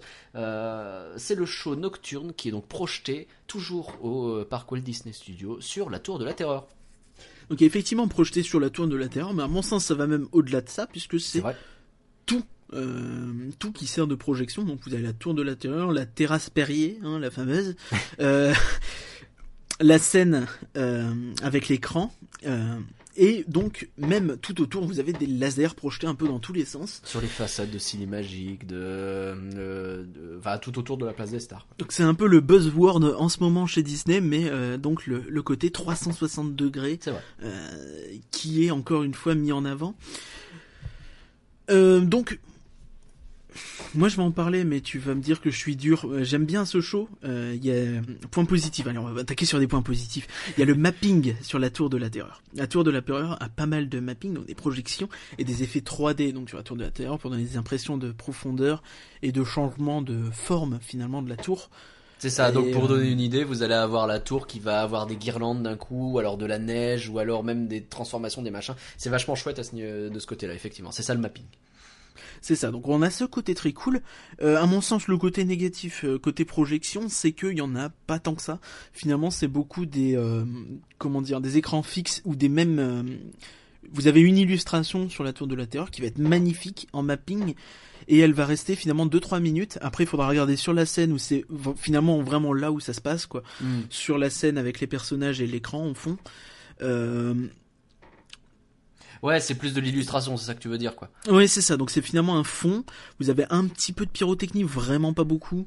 Euh, Oh, à la fin, sur ça la fin, peu, s'énerve un petit peu, Mm. mais sinon tout le long, enfin t'as vraiment trois fois rien, quoi. T'en as un petit peu, mais Ouais. voilà, c'est vraiment encore une fois plus dans le délire d'habillage et de cadre que le cœur du spectacle, quoi. Et euh, donc le cœur du spectacle est finalement plus sur la scène. Et alors sur la Ah, scène, vous avez. Mickey, Minnie, Dingo et euh, le Père Noël, parce qu'il fallait bien en rajouter un, parce qu'au bout d'un moment c'est un peu toujours les mêmes, euh, qui font des danses, qui font des chants et euh, avec une petite histoire. C'est ça, donc c'est un peu finalement fêtant Noël en chanson, ce que ça aurait dû être, quoi, ce qui se passe sur scène, parce que c'est assez punchy, il y a pas mal de costumes diff- un peu différents, vous avez Mickey en casse-noisette et compagnie, Mhm. donc c'est très cool à ce niveau-là. Ouais, alors euh, donc toi finalement t'as pas trop aimé ce spectacle. Si, si, si, j'ai bien aimé, mais c'est juste qu'il y a eu un emballement généralisé dessus qui me dépasse un petit peu. Alors, je trouve très joli, effectivement, il y a du mapping, ce qui est cool, on en a très peu dans l'illumination. Donc là, on en a, c'est super chouette. Mais au-delà de ça, enfin, je ne m'ai pas décroché la mâchoire, tu vois ce que je veux dire? C'est Euh, marrant, moi j'ai vraiment beaucoup aimé. En fait, euh, c'est là où on Les gens ont globalement hein, beaucoup aimé, hein, c'est moi qui- Mais t'as le droit, t'as le droit d'être aigri, c'est pas, c'est pas grave. Mais euh, non, euh, le, ce qui, ce qui est pas mal, je trouve, c'est que t'as vraiment des choses à regarder dans tous les sens. Vous allez avoir le Père Noël qui va apparaître sur euh, une façade, vous allez avoir euh, des euh, effets laser, euh, la pyrotechnie en même temps, plus ça danse et ça chante sur le, euh, sur la scène, plus, enfin. On est vraiment plongé au cœur de l'action. Alors, au cœur entre guillemets, hein, c'est 360 degrés vite fait. On faut pas non plus déconner. Ça aussi, c'est un autre buzzword, le au cœur de l'action, le fameux. C'est vrai, bah, je reprends la, je reprends la pub. Je pense qu'ils en- ils doivent en parler de ça tous les jours. Ah, je me sens au cœur de l'action aujourd'hui. Au niveau des, des Quand tu- castes. euh, Quand tu prends ton petit verre de, ton petit gobelet d'eau. Euh, euh, mais, mais ouais, je trouve que t'es dur un peu parce que pour, euh, on rappelle que c'est un show qui dure un mois. Et euh, je trouve que pour un show qui dure un mois, il y a quand même vachement d'envergure sur dans ce truc-là. Quoi. Oui, oui, non, mais à ce niveau-là, on est d'accord. On est d'accord. Euh... Moi, je me Mais rappelle du Dreams que- de Noël qui était dégueulasse. Tu vois, là, je suis content. Non, mais le Dreams de Noël avait aussi une, une envergure peut-être plus forte parce qu'il était plus long. On rappelle que ce show donc euh, dure une quinzaine de minutes, ce qui est finalement assez court pour un show nocturne. Bon, ça reste très bien, hein, mais euh, Ouais, surtout de Noël, pour, il était euh, trop de nuit et euh, dans le froid, quoi. Mais euh, pour moi, mon truc, c'est que c'est vendu comme un show de projection. Finalement, si tu regardes, tout ça, c'est un peu du cadre. C'est bien, c'est très bien, c'est très joli, Oui. euh, pas de problème. Mais ça reste, à mon sens, plus un, un show scénique avec des trucs autour. Tu vois. Ah, je te trouve vraiment dur. Après, en soi, je, non, je, je- je suis pas dur. Euh, j'ai- J'aime bien ce spectacle. C'est un bon spectacle, Mmh. mais c'est pas, un, je sais pas, tu vois, c'est pas, le big band de Noël, c'est pas le, Ouais, le je truc comprends. qui te dit ah ouais ouais c'est c'est ça quoi. Alors c'est très cool. Et euh, pour euh, quand on vient d'où on vient pour les Walt Disney Studios, c'est extrêmement cool. Ouais. Ok. Bon, bah. On en reste là pour ce spectacle. Moi, j'ai beaucoup aimé. Toi, tu as aimé, mais sans plus. On a bien compris l'idée. Euh, notre coup de cœur, finalement, c'est surtout le Big Band de Noël. On est d'accord sur ça. hein. Le Big Band de Ouais, Mickey, ouais, je veux dire, clairement. Et euh, était vraiment cool. Le je rajouterais même sur la saison de Noël en général parce que là on a donc détaillé les Ouais. trucs. Alors, On ton a bilan de la saison. Euh, le chanton La Reine des Neiges, mais à mon sens, euh, je sais pas, j'ai l'impression qu'ils ont fait l'inverse de Halloween, c'est-à-dire qu'ils n'ont pas été ultra innovants et ultra surprenants au niveau des décos et des thèmes abordés. Ouais, Bah, à part peut-être le big band, mais c'est plus dans les spectacles. ouais. Mais au niveau des spectacles, mon, euh, Ah, il y a de quoi Incroyable. faire. hein, Il y a de quoi faire. c'est- très très complet. Mais alors, il y a énormément de choses de qualité. C'est bien pas grand chose simple. à acheter. hein. on est allé euh, à Disney. C'était un samedi, si je dis pas de bêtises. Euh, Non, c'était un lundi. Je sais pas grave. Pas du tout. on est allé un lundi de novembre et euh, de 10h à euh, bah, 19h, je crois c'était la fermeture, on a fait quasiment que des spectacles. Alors on a mis un Mickey et le magicien au milieu, mais vous pouvez vous faire un marathon des spectacles. Nous, on voulait tout voir et entre les deux, alors euh, là, on n'a pas fait en plus la parade de 17h, mais entre les deux parades, euh, le chanton La Reine des Neiges qu'on n'a pas refait parce que c'était pas la peine, euh, le, euh, les nouveaux spectacles de Noël dans les deux parcs, etc. Vous avez mes pléthores de trucs à faire si on ajoute les, les meet and greet, etc. La saison de Noël, pour le coup, vraiment à, à Disney. Tout est peut-être pas, tout se vaut peut-être pas, mais vraiment dans Oh, l'ensemble, c'est quand même sur un plan qualitatif, c'est quand même très très haut. hein. Ouais. Les seuls bémols à vraiment souligner, c'est ce fameux calendrier de l'avant qui en soi est une petite animation, c'est pas fou donc c'est pas grave, ça fera plaisir à l'enfant qui aura un cadeau. Et euh, Et fais ton Euh, Noël en chanson où là c'est fais vraiment ton un Noël en chanson où là c'est vraiment problématique, mais tout le reste est quand même de qualité. hein. Il ouais, y a- ouais. y, a pas à dire. Euh, non non, j'ai pas souvenir d'un programme aussi riche et aussi qualitatif euh, dans un, un Disneyland Paris. Alors le petit fun fact, je le mets parce que ça m'amuse, euh, c'est que vous avez la mat- vous avez matière à vous faire un marathon Mickey. Alors je sais pas si il y en a qui ont visité le parc il y a 4-5 ans, mais il y avait pour voir des spectacles avec des personnages ou des choses comme ça, c'était un peu compliqué, on n'en voyait pas forcément beaucoup. Cette année, à Noël, On peut voir Mickey une dizaine de fois assez facilement. Mickey, sur mais, mais vraiment, vous pouvez vous faire un marathon le matin. Vous vous faites le big band et euh, le- la parade de Noël. Vous vous refaites la parade l'après-midi. Vous vous faites chantons Noël parce qu'il est là. Vous vous faites euh, le- enfin, les deux spectacles de, de- des studios finalement. Euh, pour peu que vous ajoutiez Mickey le magicien comme nous on a fait, plus la parade de l'après-midi, plus euh, éventuellement, bon il apparaît dans l'illumination mais pas en vrai. Euh, vous, vous avez l'apparition, l'illumination du sapin. Vous avez quand il vous dit au revoir, pour le peu que vous allez le voir en mitaine, vous l'avez mais tout le temps sur le dos. il est là partout, Mickey. Il y a aucun Ouais, problème. ça. Donc, alors pourquoi pas hein, Mais c'est vrai qu'on se demande comment il fait pour être partout à la fois. Donc c'est vrai- que c'est vraiment très cool ce qu'ils ont fait cette année euh, et ouais ça souligne vraiment le côté très très riche en animation. On peut peut-être reprocher un certain classicisme sur deux trois choses, mais à mon sens ce serait pas justifié parce qu'il y a quand même pas mal de, de choses différentes. Même le, je répète, hein, le, le, Noël Fantastique qui à mon sens est un très bon show euh, différent. Euh, qui euh, lui aussi enfin, finalement reprend Noël mais dans un contexte un peu différent. Vous avez le délire un petit peu rock machin. Euh, vous avez le big band dans un style complètement jazz et là encore très différent de l'esprit Disney habituel avec vraiment le focus sur la musique. Vous avez la Reine des Neiges qui est là et qui est un très bon show encore une fois, hein, rappelons-le, euh, qui est peut-être pas exceptionnel en termes d'envergure, mais qui euh, Non, ça marche, ça a fait ses preuves depuis longtemps c'est quand même très très bien là quoi et euh, ça plaît quoi et ça, même à nous ça plaît quoi. Bref, cette saison de Noël, on approuve. Ouais, mais carrément quoi. Pour Euh, qui ça. foncent. Et pour l'année prochaine, s'ils veulent faire euh, quelque chose d'un peu différent, bah, qui bossent euh, sur la déco, euh, Ouais, notamment ça. Walt Disney Studios, et peut-être qu'ils revoient les spectacles euh, de jour. Ouais, éventuellement, il y a peut-être deux trois trucs à revoir, mais vraiment là, Mais ils peuvent conserver vraiment du pinaillage, Ils peuvent quoi. conserver la plupart de ce qu'ils ont fait parce que c'est vraiment cool. Euh, chapeau Disney. Voilà pour cette saison de Noël et on va rester sur les choses qui nous plaisent puisque maintenant on va parler ciné, on va parler Coco. En voiture Quittons Disneyland Paris pour découvrir le monde de Disney. Tú me traes un poco loco, un poquitito loco. Estoy adivinando qué quieres y pa' cuándo. Y así estoy celebrando que me he vuelto un poco loco. Le nouveau Pixar, il est arrivé, il est là, c'est Coco. Alors, Un peu plus tard que le Beaujolais. oui, le Coco nouveau est arrivé. Euh, donc Coco, c'est un film qui est sorti donc il y a une semaine au moment où, euh, le podcast est sorti, donc c'est-à-dire le quelque chose comme le 30 novembre, quelque chose comme ça. Il a été réalisé par Lee Unkrich. Euh, euh, les scénaristes ce sont, puisque tu m'as demandé de rappeler les scénaristes, alors je rappelle les scénaristes, je suis un grand garçon, Adrian Molina et Matthew Aldrich. Euh, on est sur les euh, gens, genre le réalisateur, c'est celui qui a fait les trois Toy Story, c'est celui qui a fait Cars, etc. Donc on est sur. Je pense que euh, c'est plus ce qui intéresse les gens. on est sur du vrai bon Pixar, je veux dire. hein. On est sur des gens qui savent faire. Et ça se voit.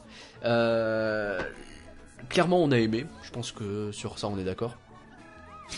Oui, oui, on a rien à redire là-dessus. C'était euh, pour moi du très très très grand Pixar. Je me demande si c'est pas un de mes Pixar préférés. Je commence à dire ça assez souvent ces Le problème, c'est qu'on dit souvent euh, que c'est notre Pixar préféré quand on ressort d'un Pixar. Donc c'est chiant. parce que- Ouais, ouais, non, mais là, Après, je comprends pas parce que euh, je suis pas forcément ultra fan de Pixar. Bon, je suis pas, je suis pas allé voir Cars 3 parce que j'avais autre chose à faire dans la vie. Mais euh, entre Coco, Le Monde de Dory et euh, Inside Out, là, sur ces dernières années, ils m'ont mis trois bonnes claques. Alors le monde de Euh, Dory, c'est marrant parce qu'il était un peu moins. J'ai moins aimé d'une certaine. Bon, bref. Bah, je Mais- le mettrai un petit peu en dessous, mais ça reste, euh, à mon sens, euh, parmi ce qui se fait de mieux chez Pixar. Ouais. Après, je suis, comme je dis, hein, je suis pas un très grand fan de Pixar. J'ai notamment beaucoup de de problèmes avec euh, ceux que les gens préfèrent, notamment là-haut, qui est à mon sens euh, impacté par ce problème de rythme, avec un côté, c'est très bien au début et ça devient un peu euh, truc pour enfants euh, au partir du tiers finalement. Mais euh, mais oui oui. euh, sinon euh, effectivement là Coco, à, à mon sens, on a l'impression, enfin moi je le ressens comme ça, que Pixar rencontre les studios Disney dans plusieurs délires. C'est que après Rebelle finalement qui avait déjà un petit peu attaqué en mettant des chansons à droite à gauche. Là, Ah, on a aujourd'hui donc le thème d'un d'un petit enfant mexicain qui rêve donc de faire de la musique, Miguel. mais sa famille, Miguel, oui, euh, mais sa famille euh, ne le veut pas parce que son arrière arrière grand père, si je ne m'abuse, euh, les a quittés, euh, a quitté donc son arrière arrière grand mère et son arrière grand mère. Euh, alors très jeune pour sa carrière musicale et qui n'est jamais revenu donc depuis ce temps la musique est un peu bannie ce qui est étrange au Mexique qui est quand même un pays très très festif là-dessus Bah effectivement, donc on se retrouve avec une famille qui bannit complètement la musique parce que bah, ce type les a lâchés et qui c'est complètement euh, bah, est parti dans une complètement autre direction parce qu'à un moment donné il fallait vivre, il fallait manger et donc ils, ils créent des chaussures. Donc là on a la ils sont cordonniers c'est ça Ils sont cordonniers, c'est ça. Et donc la famille Rivera, qui est euh, spécialiste des chaussures, qui vit au milieu du Mexique où il y a de la musique partout. Mais alors le problème c'est que dès que t'as euh, euh, trois euh, trois chanteurs qui passent, trois mariachis qui passent devant la maison, ils se font engueuler pas de musique et ils se font virer à coups de pied dans le train. C'est assez rigolo à voir. Euh, la mère de la grand-mère pardon de Miguel est, très drôle. C'est peut-être l'un des meilleurs personnages du film. Et donc on part de ça et le problème c'est que Miguel lui bah lui il adore la musique et il va tenter bah il aimerait bien en faire sa vie finalement. Et euh, il a notamment une, une idole qui s'appelle euh, Ernesto de la Cruz. De la Cruz. De la Cruz. Et euh, il va vouloir lui ressembler. Sauf que sauf que bah, très vite il va se retrouver emmêlé dans une histoire de malédiction familiale qui va l'emmener dans le monde des morts le jour des morts justement hein, le, le- euh, donc la fameuse euh, journée festive où on célèbre les morts et on leur donne des offrandes pour qu'ils reviennent et qu'ils dégustent donc ces offrandes euh, au Mexique. Donc ce côté très très festif hein, finalement dans euh, ce qui est euh, l'équivalent finalement de notre Toussaint ou d'Halloween si on veut, c'est ça mais un côté plus festif, plus, C'est euh, beaucoup plus festif. ancestral, traditionnel et respectueux. C'est un côté vraiment toute la famille se retrouve pour parler de ses ancêtres et l'idée c'est que les ancêtres eh bien ils peuvent revenir et ils peuvent voir la famille grâce à ça. Et alors toute l'histoire s'articule s'articule autour de ça bien entendu on ne va pas spoiler. Euh, ce qui revient évidemment quand on parle de thèmes de ce genre on s'y attend un petit peu mais pour le coup, c'est vraiment quelque chose qui, qui est ressenti. C'est, à la bouche de tout le monde quand ils sortent d'une séance. C'est l'émotion que procure ce film. Vous sortez de ce film, il est assez bouleversant d'une certaine façon. Ce que j'ai envie de dire, c'est qu'il fait bader, quoi. Il peut vraiment faire réfléchir. Il peut faire bader un peu, ouais, c'est vrai. Ouais, ouais, c'est ça. Mais euh, moi, ce qui m'a choqué, en fait, ce qui m'a surpris vraiment étonnamment, c'est que autant le film est extrêmement émouvant, Ouais. autant j'ai pas l'impression qu'il soit traumatisant. Non, il est Parce pas triste. Il y a des films. Ah, il est triste. Bah, Si, c'est si, pas triste suis parce que d'accord. Ah, si, si, si. Il y Ah, a suis des trucs tristes et des trucs joyeux. Il y a des trucs très tristes. il y a des trucs qui sont tristes dedans. Je suis, je suis, je suis entièrement d'accord. Mais ce que je, Je veux pense dire, notamment une scène au milieu avec euh, un personnage donc qui euh, donne sa guitare. Hein, ah oui, oui, non, mais tout à fait. Oui, ça c'est, une scène très triste. poignant, d'accord. T'es là et tu, tu te sens Mais- pas bien, quoi. Mais euh, d'une certaine façon, euh, la façon dont c'est fait, c'est plus fait comme un hommage global à nos ancêtres et au fait qu'il faut pas les oublier et au fait que euh, bah, que cette fête de la mort c'est quelque chose qui est hyper bien et c'est un peu un hommage aussi au Mexique d'ailleurs d'une certaine façon. On en reparlera peut-être plus tard, mais là-bas Oui, le non, mais oui, clairement, il y a, il y a ce côté jour, euh, jour de la mort, glorification du jour de la mort, Ouais. qui est présent du début à la fin. Alors moi, je me souviens que quand Et je du coup c'est c'est un peu la fête ça. tous les ans, je voyais le jour de la mort. Et Ouais. là, cette année, euh, bah, je l'ai vu euh, au cinéma. Et il y a un truc, c'est que c'est-à-dire que là, il dégage vraiment, on sent vraiment l'esprit, le côté euh, révérencieux envers ses ancêtres, respectueux. euh, finalement un peu découverte aussi de ses ancêtres. Je sais pas si très mexicain pour le coup, mais c'est un des thèmes du film. Mais ouais. De et- l'histoire de sa famille, tout ça. Et du coup, j'arrive pas à me dire que c'est triste si tu veux, parce que tout est tellement joyeux. Vous avez la musique mexicaine constamment sur la tronche, et ils sont là pour faire la fête tous, quoi. Quel que soit ce qui se passe, à la fin, ils font la fête, et ça, c'est beau. Oui, c'est euh, joyeux et triste à la fois en fait. C'est un peu côté douce amère, euh, mais je sais pas. Oui. Je Et suis d'accord. Et alors, du coup, en fin de séance, je regarde un peu autour de moi, et j'ai vu quatre personnes en train de péniblement essayer de se lever en faisant genre ils ont pas pleuré. Et donc, c'est assez drôle. Il y en avait une qui était juste à côté pas nier de que moi. c'est triste. qui, euh, qui était un peu en train de se planquer sur son mari, en train de chercher un mouchoir désespérément. Mais ils étaient pas tristes, ils avaient le sourire. Mais effectivement, ça les avait touchés. Et c'est ça le truc qui est un... que ça touche les gens. C'est, je, je maintiens que je- c'est pas forcément triste, mais ça touche. Et ça, c'est. Et je pense à mon sens que, en rapport au fait des ancêtres, tout ça, je pense que ça peut toucher davantage les adultes que traumatiser les enfants. Je, vraiment, je maintiens Oui, ce côté-là, Oui. où euh, C'est même pas si la mort est omniprésente dans le Roi film Lion, finalement, c'est ça. Il y a moins ce côté euh, choquant. Tu vois. Mm. Il y a plus le côté, bah, c'est finalement l'ordre des choses. Mais c'est fait avec euh, beaucoup de justesse d'une certaine façon. C'est fait avec euh, avec euh, bah, avec beaucoup d'attention justement à ne pas à ne pas que ça vire dans le pathos comme on dit. Ouais. Et ça, je sais que toi, tu reproches un. Oui, oui, excuse-moi. vas-y. Et ça, c'est c'est un truc que c'est un truc que je pense on peut porter au crédit de Pixar. Alors oui, effectivement, le- je devine de quoi tu veux que je parle. Euh, J'ai un petit problème qui commence à naître vis-à-vis de Pixar. Euh, c'est au niveau des scénarios qui sont un peu toujours les mêmes. Et le problème que j'ai, c'est que au moment où on voit l'intro, j'ai compris le film, mais à l'intro quoi. Alors à une ou deux subtilités près, mais le film vous l'aviez quoi. Et je pense vraiment que je pense vraiment qu'il est ultra prévisible sur plein d'aspects. Et en fait, c'est un peu un problème de Pixar parce qu'ils ont tendance à suivre un peu le même cheminement tout le temps au niveau de leur scénario. Et je pense qu'ils auraient beaucoup à apprendre de ceux qui ont fait les scénarios de Zootopie notamment. Je suis pas ultra d'accord sur ça. Euh, pour moi, il y a un truc qui est effectivement assez euh, assez euh, prévisible, mais ensuite ça change un petit peu, ça ça ça ça développe un peu son propre son propre schéma, j'ai envie de dire. Je te dis pas que j'ai pas été spoiler, surpris. Le film surpris, le, le film surprend euh, sur plein d'aspects. Il y a plein de trucs qui sont géniaux. Mais euh, ce que je veux dire, c'est que les- la trame globale, vous l'avez quoi. Et c'est chiant, c'est chiant. À ce niveau-là, c'est chiant parce que c'est un peu toujours. Euh, le personnage, il a un but et euh, on voit tout de suite qu'est-ce qui va l'empêcher d'atteindre son but et on devine tout de suite qu'est-ce qu'il va devoir faire pour que le but soit atteint. Et à partir de là, euh, je sais pas, c'est trop simple en fait. D'une certaine façon. Ouais, je sais pas, ça me paraît un, Bah peu, après, un peu dur comme critique. C'est pas, c'est, c'est pas, que- quelque chose qui me gêne. C'est pas tant une critique que quelque chose sur lequel côté, je me dis Pixar peut en s'améliorer. fait, quoi. Il y a un truc un peu compliqué, c'est que quand tu, si tu veux faire quelque chose de plus complexe ou de moins linéaire, tu vas euh, ne pas pouvoir en fait faire tous les à côté qu'il y a dans ce film, parce que c'est c'est ce qui fait la magie de ce film, Ouais. c'est que au-delà de l'histoire principale, il y a beaucoup de choses qui sont abordées, qui sont finalement pas tout à fait en rapport direct avec le but Oui. de Miguel, qui est un peu le, le, le fil rouge. Ouais. Et finalement, c'est tout ce qui se développe autour qui est vraiment intéressant pour, euh, notamment pour, je pense, euh, les adultes. Oui, c'est pas faux, effectivement. Et à mon sens, si complexifier trop le scénario, ça risque de perdre un peu. Faut pas oublier que Pixar et, euh, et Disney, un des publics principaux, ça reste les enfants malgré tout. Oui, Ils non, mais bien sûr. faire Mais énormément de choses à côté et parler de choses très intelligentes. Je sais pas. Je trouve Il y aura toujours quand même ce public. je trouve que La Reine des Neiges nous surprend. Je trouve que Zootopie nous surprend. Je trouve que Pixar n'arrive pas à nous surprendre dans ses, dans son histoire.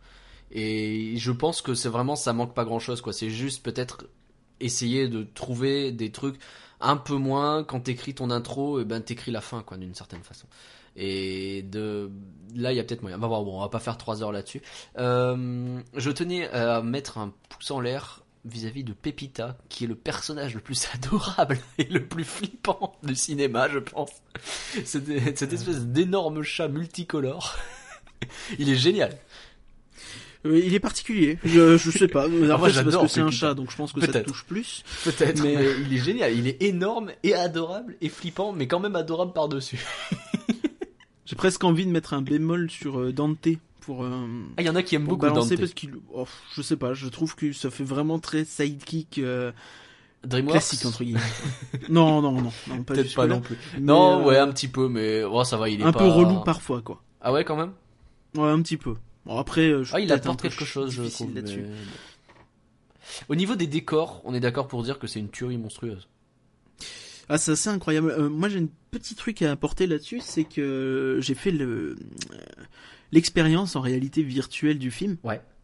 Euh, donc d'ailleurs je l'ai fait sur YouTube hein, si vous voulez la voir euh, youtube.rienquedipenser.com euh, Subtil. Et euh, le point très intéressant, c'est que j'ai vu donc les décors avant le film Ouais. et j'avais déjà pris une claque, tu vois, déjà par à ce niveau-là.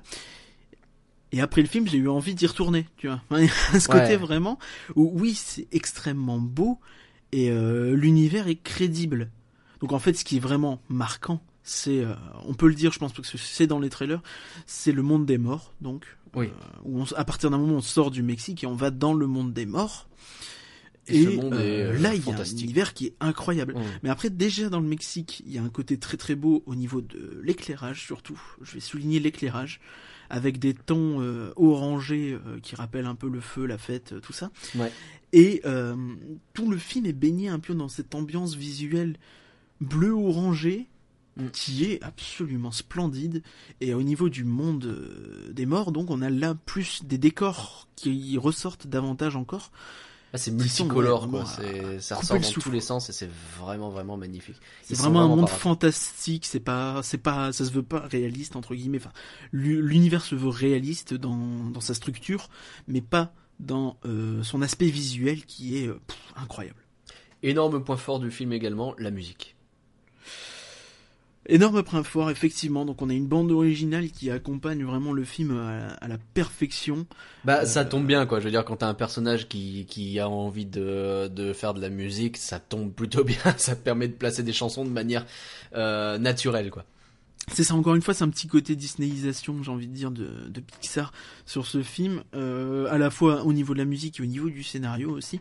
Mais euh, ouais, enfin, il y a des, il y a de la musique. Le, le personnage chante. Il y a pas que lui qui chante. Il y a aussi euh, Ernesto de la Cruz notamment. Et euh, ouais, enfin, le chant est, est de qualité. Alors après, moi, je l'ai vu en VF, donc je, je suis assez chiant sur tout ça. Je tiens à le souligner, mais euh, la VF m'a pas euh, ultra plu sur pas mal de choses, donc notamment la chanson Un Poco Loco qui est chantée par Miguel, Ouais. Qui euh, m'a un peu posé problème. Après, je sais bien, que je suis ouais. plus difficile que la moyenne, enfin, Ouais. mais euh, Oui, ça, oui. mais je l'ai écouté plus récemment en, en anglais et en, même en, en mexicain et ça me parle beaucoup plus tout de suite quoi. Donc à mon avis, après c'est peut-être une question de goût aussi, tout bêtement et de perception, Mm. mais euh, la voix de Miguel en français me pose des soucis dans le sens où ça fait un peu voix de doublage d'enfant typique. Ah ouais. Encore une fois, je suis quelqu'un d'assez dur là-dessus, donc je pense que c'est ça reste mieux que beaucoup de choses, mais euh, c'est à mon sens dommageable. Ok. Après, je suis pas non Euh, plus fan des chansons d'Ernesto de la Cruz, donc Ah oui peut-être juste moi qui suis chiant. Ouais, c'est possible. Vraiment en français surtout. Mais, mais oui, euh, alors pour le coup, pour l'avoir vu en VO, euh, c'est très agréable en fait, c'est qu'ils n'hésitent pas à mettre plein de consonances hispanisantes dans tous les sens. Et oui, je oui, pense que ça, même, en VF, il y a de ouais. la V- il y a de le Un Poco Loco, le fameux, donc il y a pas mal un peu de, de son espagnol qui est assez rigolo quand vous avez encore des restes d'espagnol. Ouais. Et euh, tiens, au niveau des musiques, il y en a une qui m'a particulièrement marqué, c'est Llorona. Je sais pas si tu vois un truc comme ça. Euh, qui chante à la fin peut-être. Qui est chanté, il me semble, en duo. Ouais, Ouais. Ouais, ouais, Ouais, qui est assez impressionnante. il y a celle-ci donc, et il y en a une Ah, j'en ai des frissons et d'y repenser, dis donc. Oula. Il y en a, a celle-ci et il y en a une autre qui est plus liée à l'histoire. Il y en a deux en fait de duo. Ouais. Donc je sais pas si tu penses à la même. Il y en a Oui, une qui est un peu plus, on va dire, euh, grandiloquente et l'autre plus douce. Mm, mm. Et euh, ouais, enfin les deux sont exceptionnels. Il y en a une plus pour la raison du scénario qui, bon, tu, tu, Vous disait quoi, tu bades un peu. Et, et l'autre qui est vraiment magnifique. Et, euh, pff, ça c'est vraiment un point fort. J'ai hâte qui, qui, qui nous ramène un peu ça dans, dans des spectacles. Oui, c'est vrai, ça, ça serait bien, ça serait bien. Après on attend encore Zootopie donc. C'est vrai. Ouais, non, qui, qui nous vire euh, le, la belle et la bête live là de d'illumination et qui nous mettent ça. ça sera quand Mais s'il vous plaît, mieux, ça et. Zootopie ce serait. S'il vous plaît. Euh, voilà pour les musiques, voilà pour ça. Bon, euh, globalement, on a kiffé. Hein. Euh, je sais pas s'il y a un autre point que tu voulais aborder. On peut parler un petit peu du box office. Ouais. Euh, donc pour l'instant, il a fait un excellent démarrage en France. Alors c'est pas du niveau de Vaiana qui, rappelons-le, est euh, le truc qui a cartonné en France, mais pas vraiment ailleurs. Enfin, ça a bien marché au total, mais pas un, un énorme hit. Alors qu'ici, il a Euh, cartonné, ce qui est bizarre. Il s'est arrêté à 660 millions, ce qui reste un score plus plus Oui, honorable. hein. mais euh, on est loin du carton phénoménal. Mais en France, c'est euh, genre euh, loin devant la Reine des Neiges, donc euh, voilà. Mhm. qui a fait plus du milliard au mondial, hein, rappelons-le. Ouais. Donc, où est-ce qu'il se situe là-dedans, Coco? Il se situe au niveau de... Entre les deux, en fait, il est à 110 000 de plus que la Reine des Neiges, donc ce qui est un excellent démarrage, hein, disons-le. On parle même des si cinq je pense premiers que jours, hein, plus. Même si c'est plus sur la longueur Ouais. que la Reine des Neiges a vraiment marché. Mais a priori, ça tient bien le coup, euh, Coco. Donc, avec euh, 880 000 entrées, donc plus 110 000, ça fait quand même un bon score de différence vis-à-vis de la Reine des Neiges. Ça reste en deçà de Vaiana, je sais pas de combien exactement, malheureusement, désolé. Euh, aux États-Unis, ça fait un démarrage qui est comparable à, à Réponse. euh, dans le sens où c'était là aussi à Thanksgiving donc euh, que c'est sorti et euh, si la première semaine était il me semble un petit peu en deçà euh, le fait que la chute ait été moins euh, grosse a, lui a permis de dépasser donc réponse pour Il y a un bon bouche à oreille qui semble se mettre en place. Effectivement, et je pense que ça va continuer. Euh, au Mexique, c'est absolument n'importe quoi. Le film est Ah le oui, plus bah oui. gros. euh, euh, bah, c'est tout simplement le plus gros, euh, le, le plus gros carton qu'il y a jamais eu au Mexique euh, de Ouais. tous les films de tous. Ouais, bah c'est Euh, normal, c'est un peu comme Bienvenue chez les Ch'tis dans le Nord. hein. C'est à un moment donné, ça- euh, pour faire Oui, un parallèle un peu pas bien parler de Bienvenue chez les Ch'tis ce soir. Mais si tu veux. Euh, Il y a un autre point que j'aimerais aborder rapidement, c'est euh, les, euh, les vacances de Noël d'Olaf. Euh, les Ah fêtes oui. de Noël d'Olaf. Je sais Aucun plus le nom rapport, mais exact. ok. Ouais, je crois que c'est euh, Olaf Frozen Noël. Adventure en anglais. Je crois que c'est Olaf Voilà. Fête Noël ou un truc comme ça. Joyeuse fête avec Olaf. Ou je sais plus, un truc comme ça, c'est vraiment. Ouais, c'est un générateur de noms aléatoires. hein, ouais. Et, euh, donc qui est le court métrage qui est avant. Donc pour une fois, c'est un court métrage Disney avant un Pixar. Ah, j'ai pas eu rare. droit, tiens. En VO. Ce qui a, je n'y ai pas non plus eu le droit. Ah, pas de chance. Bon. Ça a fait râler beaucoup de monde, euh, notamment aux États-Unis où je pense qu'ils y ont plus facilement droit, Ah, oui, oui, oui, parce que Disney, à mon avis, plus derrière les, euh, au niveau de la distribution, Ouais. parce que en fait, il dure 21 minutes, ce qui est beaucoup plus long que les courts métrages habituels. C'est Ah en fait, on est en fait plus proche d'un moyen métrage, voire d'un special, euh, donc euh, prévu pour la télé. Bah oui, c'est un, une longueur Euh, d'épisode de série, ça. Oui, ou même à l'image de ce qui s'était fait sur Toy Story, donc euh, Terreur au motel et compagnie, qui n'étaient pas diffusés euh, avant les films, Mm. mais vraiment euh, qui ont été diffusés à part. Bah ouais. Euh, du coup, apparemment, c'est plutôt qualitatif. Je ne l'ai pas vu malheureusement, mais donc beaucoup de monde a râlé parce que bah, après le public Pixar est pas non plus le même que le public Disney. Et bon, ça se superpose quand même pas mal, mais il y a aussi beaucoup de snobs qui vont voir Pixar et pas Disney. Voilà, j'ai placé le snob. Désolé pour vous. Euh, et euh, oui, donc je trouve ça assez dommage que les gens râlent. Maintenant, 21 minutes, je comprends que si euh, la Reine des Neiges c'est pas ton truc et que tu tapes 20 minutes de Olaf avant ton film qui dure déjà 1h40 Coco, ce qui est déjà long, Ce qui est pas mal, oui. Disney, Pixar, et donc plus les 20 minutes, plus les pubs, c'est vrai que ça fait long même pour les enfants. Alors pour Euh, info, c'est bien euh, Joyeuse Fête avec Olaf et ce sera diffusé sur M6 le 23 décembre. Donc vous pourrez vous faire une idée. Donc oui, on va le regarder à ce moment-là, on en parlera peut-être en janvier si on peut. Je pense que c'est bon pour Coco. Oui, oui, juste pour dire vite fait que Disney, a priori, va peut-être donc déprogrammer le fameux Joyeuse Fête avec Olaf, Ah ouais, du coup. euh, Parce que du ça moins aux. États-Unis. Mais après en France, de toute façon, on n'a pas l'occasion de Oui, le voir au ciné, euh, à moins d'être très chanceux. Mais euh, oui, oui, donc a priori, c'est vraiment un peu problématique. Ils avaient fait ça à la base pour booster un peu euh, Coco, euh, qui avait, semble-t-il, qui était pas trop attendu en fait par le public il y a six mois de ça quand ça a été annoncé. Ah ouais, bah, c'est drôle parce que bah, allez le voir, Coco, ça vaut. Ouais, c'est vraiment. excellent. C'est pour Ça moi vaut un des meilleurs films euh, Disney Pixar euh, de ces dernières Même la années soundtrack d'ailleurs, j'écoutais la soundtrack tout à l'heure euh, sans parler des chansons, mais vraiment juste la musique. Ouais, ouais, ouais, c'est Elle ça, est, ce que vous dire, vous ouais, mettez ça au boulot, ça vous donne la pêche, il y a aucun problème. Voilà qui va conclure pêche, c'est très bon. ce podcast de décembre. On l'a conclu, il sera plus long que d'habitude, ce qui est un problème. On va encore se faire disputer par IGN France. Euh, Désolé, Sylvain. Merci à tous d'avoir Bisous suivi. sur le museau. Rien que d'y penser. On espère vous avoir, vous avoir fait rêver un peu. Euh, vous pouvez nous retrouver sur rien que d'y penser.com, sur le Twitter at rien que d'y penser. Le podcast est disponible sur iTunes, sur Stitcher, sur Podcast Addict et sur la chaîne YouTube de IGN France. N'hésitez pas à laisser des commentaires sur un peu tous ces espaces parce que mine de rien, ça nous aide beaucoup. Et d'ailleurs, et par je Surtout crois sur que- iTunes, s'il vous plaît. Surtout sur iTunes, c'est vrai. Et je crois d'ailleurs que tu, on a une question, donc on va y répondre. euh, rien que d'y penser. euh, et par que rien. Oui, oui. Oh, tu peux m'appeler rien que d'y penser. Donc, euh, il y a le, il y a Raptor Lyon qui nous a de- mis une très bonne note sur iTunes, donc on le remercie. On et fait qui des bisous. nous euh, demande euh, à quand un podcast hebdomadaire? Donc, euh, la réponse c'est que, est-ce que Nagla Glaçon t'es chaud, toi? Euh, il va falloir que je dorme à un moment donné. Je suis désolé. Voilà. Donc, Sylvain Trinel, à mon avis, il est pas ultra chaud non plus, parce que ça va lui faire beaucoup de choses à, à faire aussi. C'est de vrai. son côté.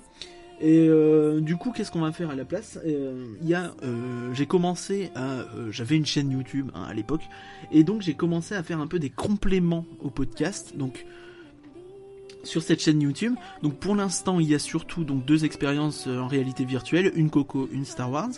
Il y a euh, quelques shows d'Halloween et de Noël. Enfin, quelques shows d'Halloween. Il y a les shows d'Halloween puisqu'il y en a que deux.